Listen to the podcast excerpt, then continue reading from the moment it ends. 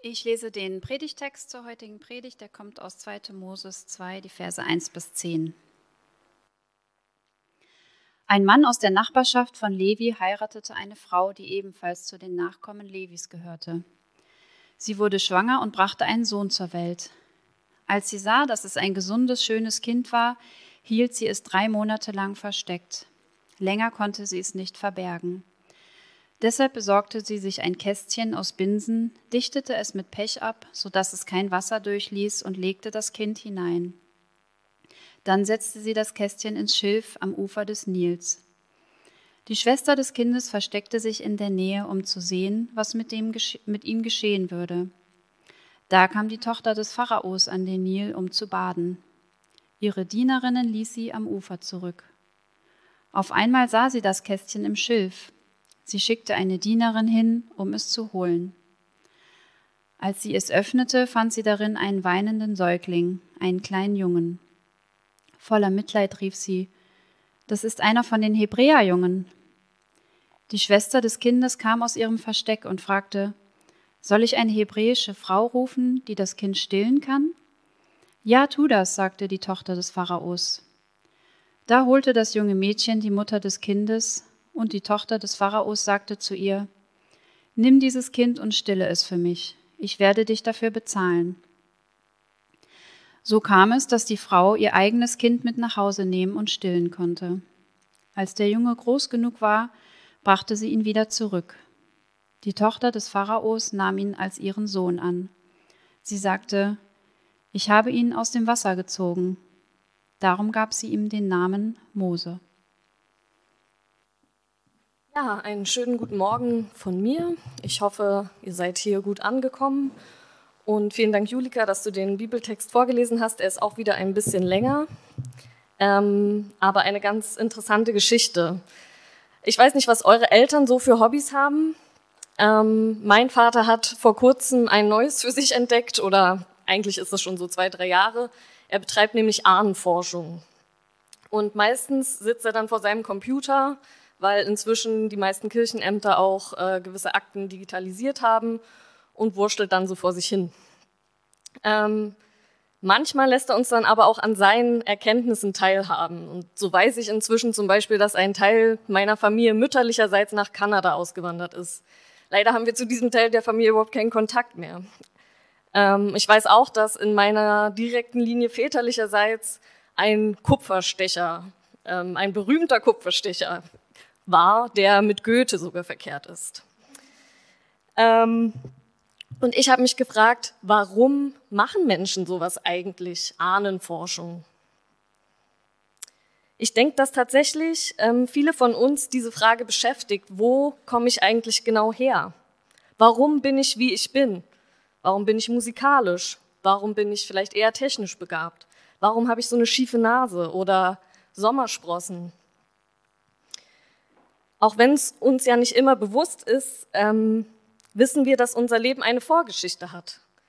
Dass wir geprägt sind von Menschen, die es schon vor uns gab und auch von ihren Entscheidungen. Niemand von uns wächst ja in einem luftleeren Raum auf. Alle von uns sind schon vor unserer Geburt in ein Beziehungsgeflecht gestellt, das wir uns nicht ausgesucht haben. Und unsere neue Predigtserie beschäftigt sich mit dem Thema Gefühle und auch emotionale Gesundheit. Ähm, Joe hat letzte Woche ein bisschen darüber geredet, wie es auch in christlichen Kreisen oft üblich ist, gewisse Gefühle so zur Seite zu schieben oder wegzuwischen mit einem frommen Spruch oder ja, Gott macht das schon. Ähm, und ich habe das Gefühl, manchmal ist das auch so in Bezug auf unsere Herkunft.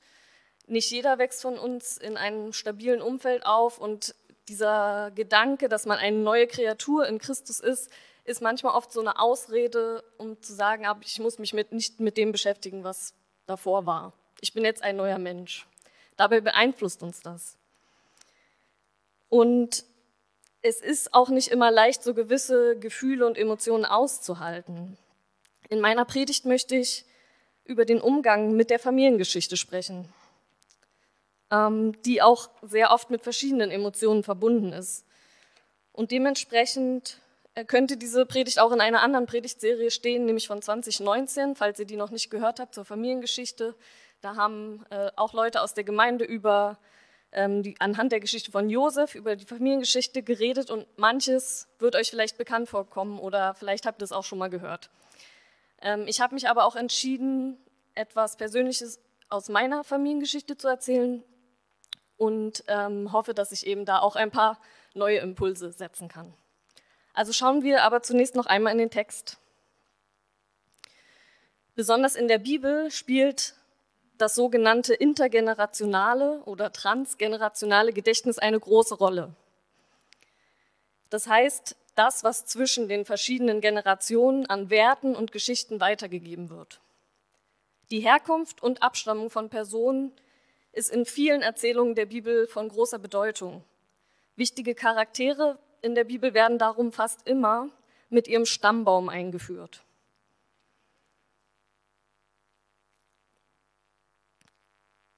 Und schließlich kennen wir ja auch manche Geschichten der Bibel nur, weil sie über mehrere Generationen mündlich weitergegeben wurden und irgendwann aufgeschrieben wurden. Und äh, ja, Gott selbst offenbart sich in der Heiligen Schrift als Gott von aufeinanderfolgenden Generationen.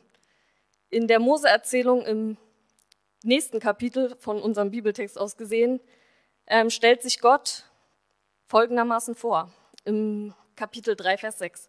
Ich bin der Gott deines Vaters, der Gott Abrahams, der Gott Isaaks und der Gott Jakobs.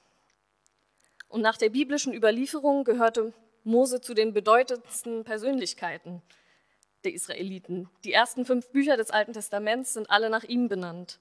Er ist der Mensch, dem Gott sich persönlich in einem Busch vorstellt und dem er den Auftrag gibt, die Nachfahren der zwölf Söhne von Jakob aus dem Sklavendienst für die Ägypter zu befreien. Mose ist der Mittler zwischen Gott und den Israeliten, als er seinen Bund mit ihnen schließt und ihnen die Gebote und Gesetze für das Miteinander gibt. Aber die Lebensgeschichte von Mose beginnt zunächst ziemlich unheilig, nämlich eigentlich mit Inzucht, wenn man es genau nimmt. Äh, da steht also, Vater und Mutter stammen beide von Levi ab. Und im Kapitel 6 erfahren wir auch die Namen von Moses Eltern, nämlich Amram, und der heiratet seine eigene Tante Jochebed, die eine Tochter von Levi war. Und somit ja, ist das etwas erstaunlich, dass das hier steht am Anfang. Denn nach dem jüdischen Gesetz ist der sexuelle Umgang mit der Tante laut den Überlieferungen in Levitikus verboten. Warum steht das hier also am Anfang von der Geschichte? Wir wissen doch inzwischen, dass die Geschichten auch nachträglich oft überarbeitet wurden, bearbeitet wurden und viele Redaktionen quasi da ihren Impuls auch nochmal reingegeben haben. Wieso hat man denn dieses pikante Detail dann nicht einfach mal gestrichen? Also für jemanden, der das jüdische Gesetz quasi verkörpert, ist das ja kein schöner Einstieg so in die Lebensgeschichte. Also manchmal ist es echt erstaunlich, wie ehrlich die Überlieferung der Bibel ist. Denn unsere Biografie ist ja ebenso in der Realität auch kein aufpolierter Lebenslauf, ein stringenter Lebenslauf, den wir bei Bewerbungen so anhängen. Ne? Da geboren, da studiert, da zur Schule gegangen. Sondern unser Leben hat ja auch Brüche und Zäsuren. Und die Verfasser der Bibel ähm, und der Mose-Erzählung verschweigen das eben auch nicht. Seine Geburt steht sowieso nicht unter den besten Vorzeichen. Ne? Er ist nicht nur das Pro Produkt einer zweifelhaften Verbindung, dazu kommt auch noch eine lebensbedrohliche Situation. Nach der Erzählung haben sich die HebräerInnen in Ägypten trotz harter Fronarbeit so stark vermehrt, dass dem Pharao Angst und Bange wird, sie könnten auf dumme Gedanken gekommen. Dann soll ein erlassenes Dekret von ihm dafür sorgen, dass alle männlichen Kinder der Hebräer direkt nach der Geburt in den Fluss geworfen werden müssen. Aus anderen Textstellen wissen wir, ähm, dass Jochebed, die Mutter von Mose, bereits einen Sohn und eine Tochter hatte, nämlich Aaron und Miriam. Aber dieses Kind, was sie jetzt im Bauch trägt, das ist quasi schon vor der Geburt zum Tode verurteilt, wenn es ein Junge wird. Also versteckt die Mutter das Kind drei Monate lang. Ich kann mir gar nicht ausmalen, ähm, welche Stresshormone da bei der Mutter zusätzlich mit der Muttermilch weitergegeben werden an das Kind, denn sie erlebt ja einen Zustand permanenter Angst. Ähm, und um Sorge um ihr Kind hat sie. Dr. Jürgen Wettig schreibt im Deutschen Ärzteblatt zur äh, Entwicklung von Kleinkindern, ich zitiere, frühkindliche Erfahrungen vor dem dritten Lebensjahr werden vom impliziten, also unbewussten Gedächtnis gespeichert. Neurowissenschaftlich gibt es heute keinen Zweifel daran, dass frühkindliche Erfahrungen an der Konstruktion des Neuronennetzwerks im Gehirn maßgeblich beteiligt sind und so die künftige Persönlichkeit formen. Heute ist bekannt, dass die neuronale Verschaltung im Gehirn unmittelbar mit der erfahrenen Sozialisation zusammenhängt, die in den ersten drei Lebensjahren stattfindet. Diese Strukturierung des Gehirns bestimmt später entscheidend, wie Beziehungen gesucht und gestaltet werden. Unser Aufwachsen bestimmt also auch unser zukünftiges Ich. Und leider haben wir darauf, was uns in den ersten drei Lebensjahren widerfährt, gar keinen Einfluss. Und selbst wenn wir uns nicht mehr erinnern können, prägt uns das Erlebte unserer frühen Kindheit. Im besten Fall wachsen wir in einem stabilen und liebevollen Umfeld auf, das uns Sicherheit gibt, die wir brauchen, um zu einem eigenständigen und emotional gesunden Menschen heranzuwachsen. Ich weiß, dass nicht jede von uns dieses Glück hat. Und im schlimmsten Fall erlebt ein Kind Vernachlässigung oder Missbrauch. Entwicklungspsychologisch gesehen überträgt sich der Stress der Mutter auch schon bei dem ungeborenen Kind. Und das kann im späten Alter dann auch zu Störungen führen. Das sind also erstmal keine guten Voraussetzungen für den kleinen Mose. Allerdings hat er auf der anderen Seite auch großes Glück, denn er wird in eine Familie hineingeboren, die alles dafür tut, dass er leben wird. Interessanterweise, und solche Bibeltexte liebe ich immer besonders, sind alle Handelnden dieses Textabschnitts Frauen. Und das ist dahingehend interessant, weil die Verfasserinnen der biblischen Schriften normalerweise nicht daran interessiert sind, wie die weibliche Linie der Charaktere ist, sondern meistens werden nur die männlichen Nachkommen aufgezählt. Bei Mose ist das jedoch anders. Der Vater spielt hier in dieser Erzählung überhaupt keine Rolle. Im Prinzip ist er nur der Erzeuger. Aber, wie bereits geschildert, dürfen laut Befehl des Pharaos, also in der Situation, wo Mose geboren wird, nur weibliche Kinder auch am Leben bleiben, der Hebräerinnen. Und wenn sie eben männliche sind, dann müssen sie in den Nil geworfen werden. Und wir wissen jetzt nicht genau, wie Jochebed das angestellt hat, aber sie hat drei Monate lang Mose versteckt. Und dann kommt der Moment, wo das offensichtlich nicht mehr möglich ist. Dazu gibt hier der Text keine Erklärung. Ähm, und was macht sie? Sie versucht ihn trotzdem irgendwie zu retten. Der Mutterinstinkt ist voll da. Sie bastelt einen kleinen Korb und anstatt ihn in den Nil zu werfen, wie der Befehl des Pharao quasi wäre, legt sie ihn ans Ufer, ans Nilufer. Und das hebräische Wort interessanterweise für den Korb, was hier benutzt wird, ist das gleiche, was auch für Noahs Arche benutzt wird. Also sie legt ihren kleinen Sohn quasi in eine Mini-Arche. Und der Befehl des Pharaos wird somit natürlich auch karikiert. Der Nil soll für Mose eben nicht den Tod bedeuten, sondern ihm das Leben ermöglichen. Die Mini-Arche rettet ihn. Denn zwei weitere Frauen treten in Aktion. Moses Schwester, Miriam, die auch in der Bibel eine bedeutende Rolle hat und mit ihren beiden Brüdern interessanterweise auch auf einer Ebene oft genannt wird. Und dann ist sie da und ist am Ufer und lässt ihren kleinen Bruder nicht aus den Augen. Sie verfolgt genau, wer sich dem Säugling nähert.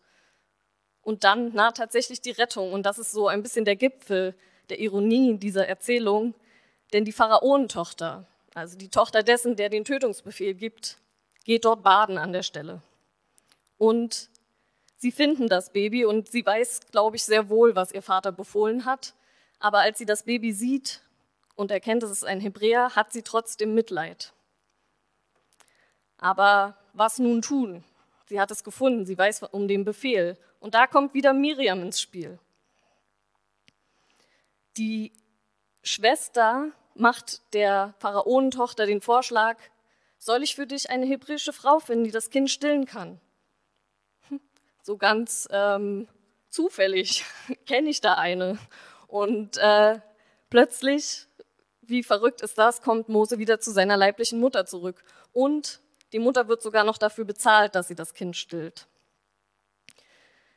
Drei Frauen, die sich dem Tötungsbefehl eines mächtigen Mannes widersetzen, ermöglichen Mose zu leben. Wenngleich er nicht bei seiner biologischen Familie aufwächst, seinen Namen bekommt er auch von seiner ägyptischen Adoptivmutter. Der hebräische Text will hier was anderes suggerieren, aber ähm, die Forschung ist eigentlich weitestgehend ähm, einstimmig, dass Mose auf jeden Fall ein ägyptischer Name ist. Das heißt, die Benennung durch, das, durch die leibliche Mutter findet nicht statt, sondern durch die ähm, Adoptivmutter. In vielen ägyptischen ähm, Namen ist auch dieses Moses enthalten, zum Beispiel Tutmoses, wer den kennt. Genau, also Mose bekommt hier einen ägyptischen Namen. Er wächst in zwei Kulturen irgendwie dann auch auf. Unsere Eltern, leiblich oder adoptiert, sie prägen uns. Und das über das frühkindliche Alter hinaus. Es gibt Verhaltensweisen, die wir bewusst oder unbewusst von ihnen übernehmen. Und die meisten von uns werden den Moment erlebt haben, wo man bei sich eine Verhaltensweise entdeckt, die ganz eindeutig den Eltern zuzuordnen ist. Und man hat sich in der Pubertät geschworen, niemals werde ich so wie meine Mutter. Aber plötzlich wiederholen sich genau diese Verhaltensmuster. Und viele merken das besonders, wenn sie selber zum ersten Mal Eltern werden. Und manchmal passiert uns auch das Gegenteil. Ähm, wenn man die eigene Erziehung als sehr streng empfunden hat, dann will man es vielleicht bei den Kindern etwas lockerer machen. Aber die eigene Prägung werden wir nie komplett ablegen. Der Familien- und Paartherapeut Klaus Schneewind, und das Zitat habt ihr in eurem Heft auch vorne drin, ähm, wird in einem Interview folgendermaßen zitiert. Wir nehmen unser Familienklima mit, ganz gleich, wohin es uns als Erwachsene verschlägt. Es wird gewissermaßen zu einem Teil der Persönlichkeit und prägt unsere Beziehung zu Freunden, Partnern und später den eigenen Kindern. Außerdem formt es unsere Weltsicht, unsere Einstellungen, Interessen und Verhaltensweisen. So lernen manche Kinder zu Hause etwa, dass Sucht und Gewalt legitime Strategien sind, mit Problemen umzugehen. Diese Weitergabe an die nächste Generation nennen Wissenschaftler intergenerationale Transmission. Das Familienklima wird laut Schneewind anhand von drei verschiedenen Faktoren untersucht in der Wissenschaft. Einmal anhand der Emotionen. Da wird beobachtet, wie Familienangehörige miteinander umgehen, ob nach Streit zum Beispiel die Bereitschaft für Versöhnung da ist oder ob Auseinandersetzungen erbittert geführt werden, bis einer aufgibt. Und der zweite Faktor sind Anregungen. Das kann im negativen Fall sein, dass ein Kind einfach vor den Bildschirm von, vor einem Fernseher gesetzt wird oder ein Laptop. Und das ist nicht besonders stimulierend für Kinder. Und das ist auch nicht gut für die Entwicklung. Ähm, und als letzten Faktor nennt Schneewind Normen und Autorität. Also bestimmte Werte, die in Familien hochgehalten werden und nach dem man sich dann eben unbewusst oder bewusst richtet. Ich möchte jetzt etwas persönlicher werden. Und vielleicht muss ich ein bisschen ausholen. Ich hoffe, ihr, ihr könnt das nachvollziehen. Als ich mit Mitte 20 in meinem ersten richtigen Beruf gearbeitet habe, also der Beruf, mit dem ich meinen Lebensunterhalt verdienen konnte, da habe ich mich so richtig ins Zeug gelegt. Man will ja irgendwie was beweisen. Im dritten Jahr meines Jobs merkte ich, wie ich durch verschiedene Umstände immer weniger Freude an meiner Arbeit empfand. Ich hatte aber so viele Projekte und fühlte mich für so viele Menschen verantwortlich, dass ich dieses Gefühl auch nicht wirklich zugelassen habe. Meine Entschuldigung war dann immer ein bisschen, ja, es ist halt eine stressige Phase. Das ist eben so. Ich hatte ja einen tollen Job. Ich war Kinder- und Jugendreferentin, habe etwas gemacht, was ich jahrelang ehrenamtlich gemacht habe und jetzt habe ich sogar Geld dafür bekommen. Ja, und außerdem zählten ja auch die Leute auf mich und ich habe natürlich viel Bestätigung durch meine Arbeit auch bekommen. Der Stress nahm aber irgendwie nicht ab. Und dann wich dieser, dieses Gefühl der Unlust immer mehr dem Gefühl der Überforderung. Und einige Freunde äußerten dann auch schon erste Bedenken. Du wirkst immer gestresst, lachst du eigentlich noch? Was machst du denn, was dir noch Spaß macht? Aber auch da, das habe ich wieder ignoriert, das habe ich weggewischt. Ich habe dann immer gesagt, es ist gerade eben hektisch, es ist viel los bei uns. Ähm, das geht schon vorbei, diese Phase bis ich dann eines Nachmittags, und diesen Tag werde ich, glaube ich, nie vergessen, ähm, wir hatten so ein Stadtteilfest, wo wir involviert waren als Gemeinde und ich habe eine Pfadfinderarbeit mit aufgegründet und dann bin ich dorthin, wollte meinen äh, Mitarbeiter ablösen, die zweite Schicht übernehmen dort am Stand. Ich bin aus meiner Wohnung gegangen und habe angefangen zu weinen. Ohne Grund, also aus meiner Sicht.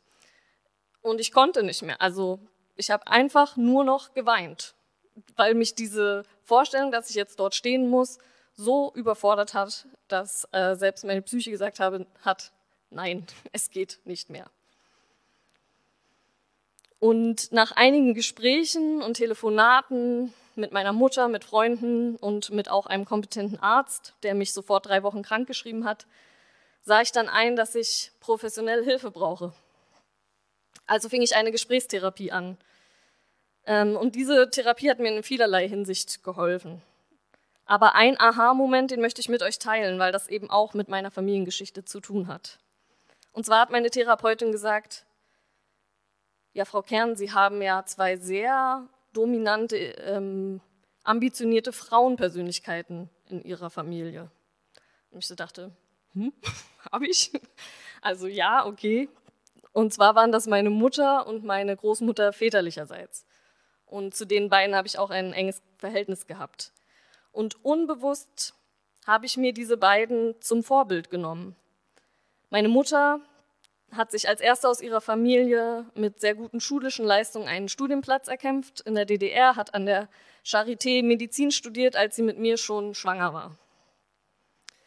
Und nach der Wende hat sie dann ein, eine eigene Praxis mit jemandem zusammen aufgebaut. Meine Oma ähm, hat Theologie, Englisch und Sport parallel studiert, wollte Lehrerin werden. Das hat sie in Hamburg gemacht, hat dort meinen Großvater kennengelernt, der als Pastor in die DDR wollte. Sie ist dann mit ihm mitgegangen, konnte ihren Beruf nicht mehr ausüben, da aus dem Ausland, aus dem Westen wollte man solche Lehrer nicht in der Schule haben in der DDR. Und sie hat dann ihren Weg anders weiterverfolgt. Sie hat dann eben in der Gemeindearbeit viel gemacht, ähm, so was man Konfirmandenunterricht in der Landeskirche nennt. Ähm, und sie hat auch bestimmte neue Konzepte dort ausprobiert. Und letztlich wurde sie die erste Gemeindeleiterin, also die erste Frau in der Gemeindeleitung meiner Heimatgemeinde. Und ähm, die Krönung so ihres Lebenswegs war, dass sie die Vorsitzende der Frauenkommission der weltweiten evangelischen Allianz wurde. Und da ist sie viel gereist. Sie hat mir immer erzählt von exotischen Ländern. Indien war so ein Land, was sie gerne, sehr gerne mochte. Und diese beiden Frauen, meine Mutter und meine Großmutter, die waren beide Mütter und beruflich erfolgreich. Und die haben sich was aufgebaut. Und niemals, das möchte ich hier ganz deutlich sagen, hat eine der beiden irgendwie eine Erwartung an mich geäußert, dass ich Ähnliches tue oder erreiche in meinem Leben. Ich habe mir den Druck selbst gemacht. Und ich habe das verinnerlicht, dass man sich als Frau durchkämpfen kann, dass man sich durchsetzen muss oder sollte mit harter Arbeit und Einsatz und dass man dann vorankommt im Leben. Und Nachdem diese Erschöpfungsdepression bei mir diagnostiziert wurde, die heißt im Volksmund auch Burnout, ist schon lange keine Erkrankung mehr von Managern, sondern zieht sich durch alle Bereiche. Nachdem das diagnostiziert wurde bei mir und eben dieser Reflexionsprozess bei mir auch ausgelöst wurde, habe ich mit meiner Oma über diese Situation geredet, wie ich dieses Gefühl hatte, dass ich den Laden immer am Laufen halten muss und dass Leute von mir abhängig sind und dass es auch erwartet von wird von mir, dass ich funktioniere. Und dann hat sie mir erzählt, damals gab es den Begriff Burnout noch nicht. Aber als sie im Studium war, mit drei Fächern, wie gesagt, parallel, ähm, hat sie eine ähnliche Situation erlebt. Und sie ist dann in den Semesterferien, äh, in einen ihrer Semesterferien zu ihrer Cousine, die hat irgendwie an einem See gewohnt und dort hat sie wirklich die ganzen Semesterferien verbracht, war nur in der Natur, weil sie auch nicht mehr konnte. Und dann habe ich so gedacht, oh mein Gott, diese Tendenz, sich viel zu viel zuzumuten, die liegt in meiner DNA. Und ich hatte unbewusst ganz kleine Antreiber in mir drin, die meinen Selbstwert auch über mein Arbeitspensum definiert haben. Meine Prägung hatte vielleicht in Kombination mit, meiner, mit meinem Charakter, meinem ehrgeizigen Naturell dazu geführt, dass ich mich selbst gar nicht mehr gespürt habe. Ich dachte lange, dass eine Depression immer bedeutet, dass man traurig ist, aber oft bedeutet es einfach nichts mehr zu fühlen. Weder Freude noch Ärger.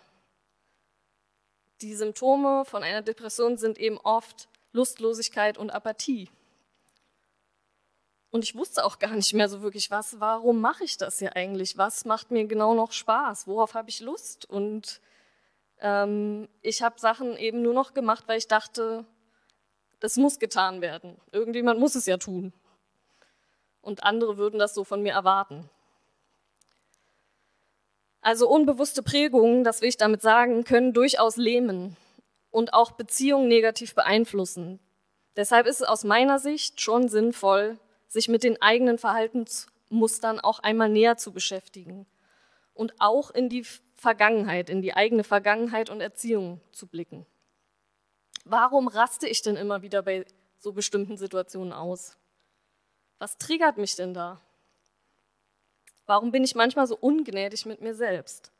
Oder warum habe ich so derart hohe Erwartungen an andere?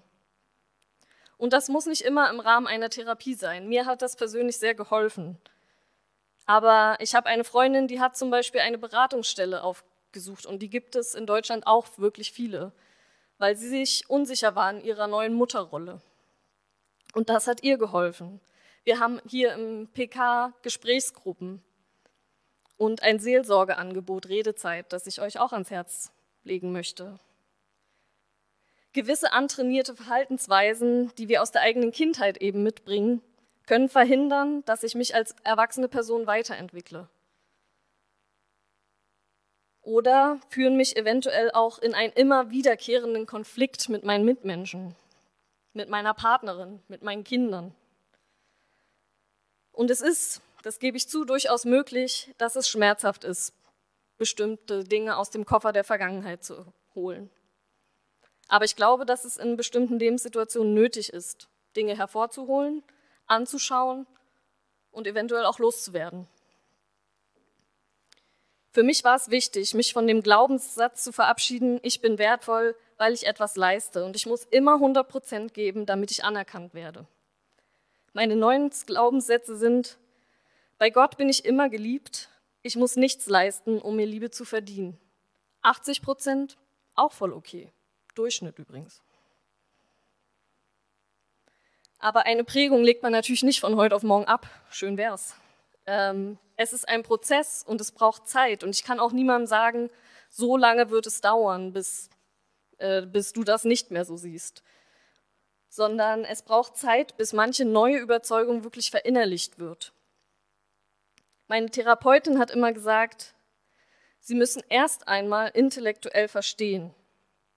Aber bis es ins Herz rutscht und sich richtig anfühlt, das wird noch dauern.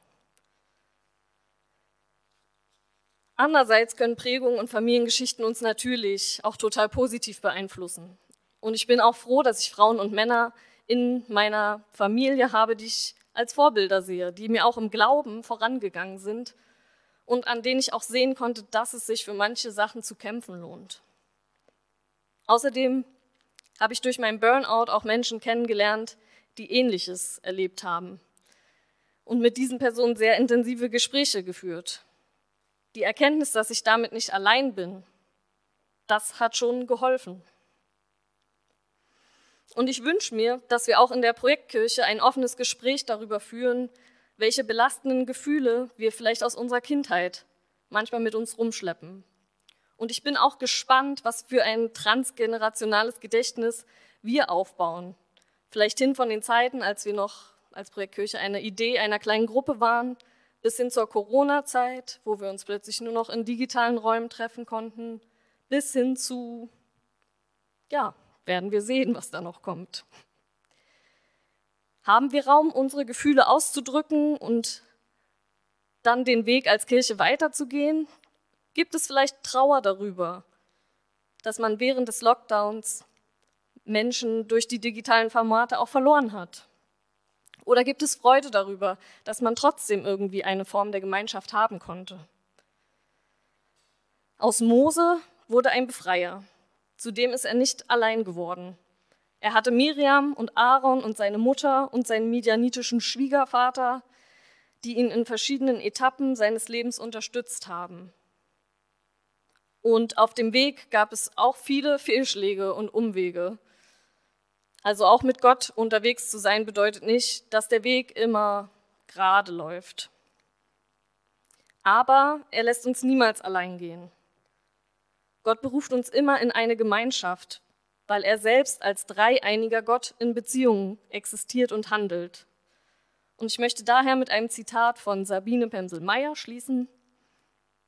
Gott ist nicht nur einer, der nach außen hin zur Welt und zu den Menschen in Beziehungen tritt, sondern er ist auch in sich selbst Beziehung, dynamische Gemeinschaft, lebendiger Austausch, wechselseitiges Aufeinanderverwiesensein. Und in diesem Sinn verstehe ich uns als Ebenbild Gottes. Amen.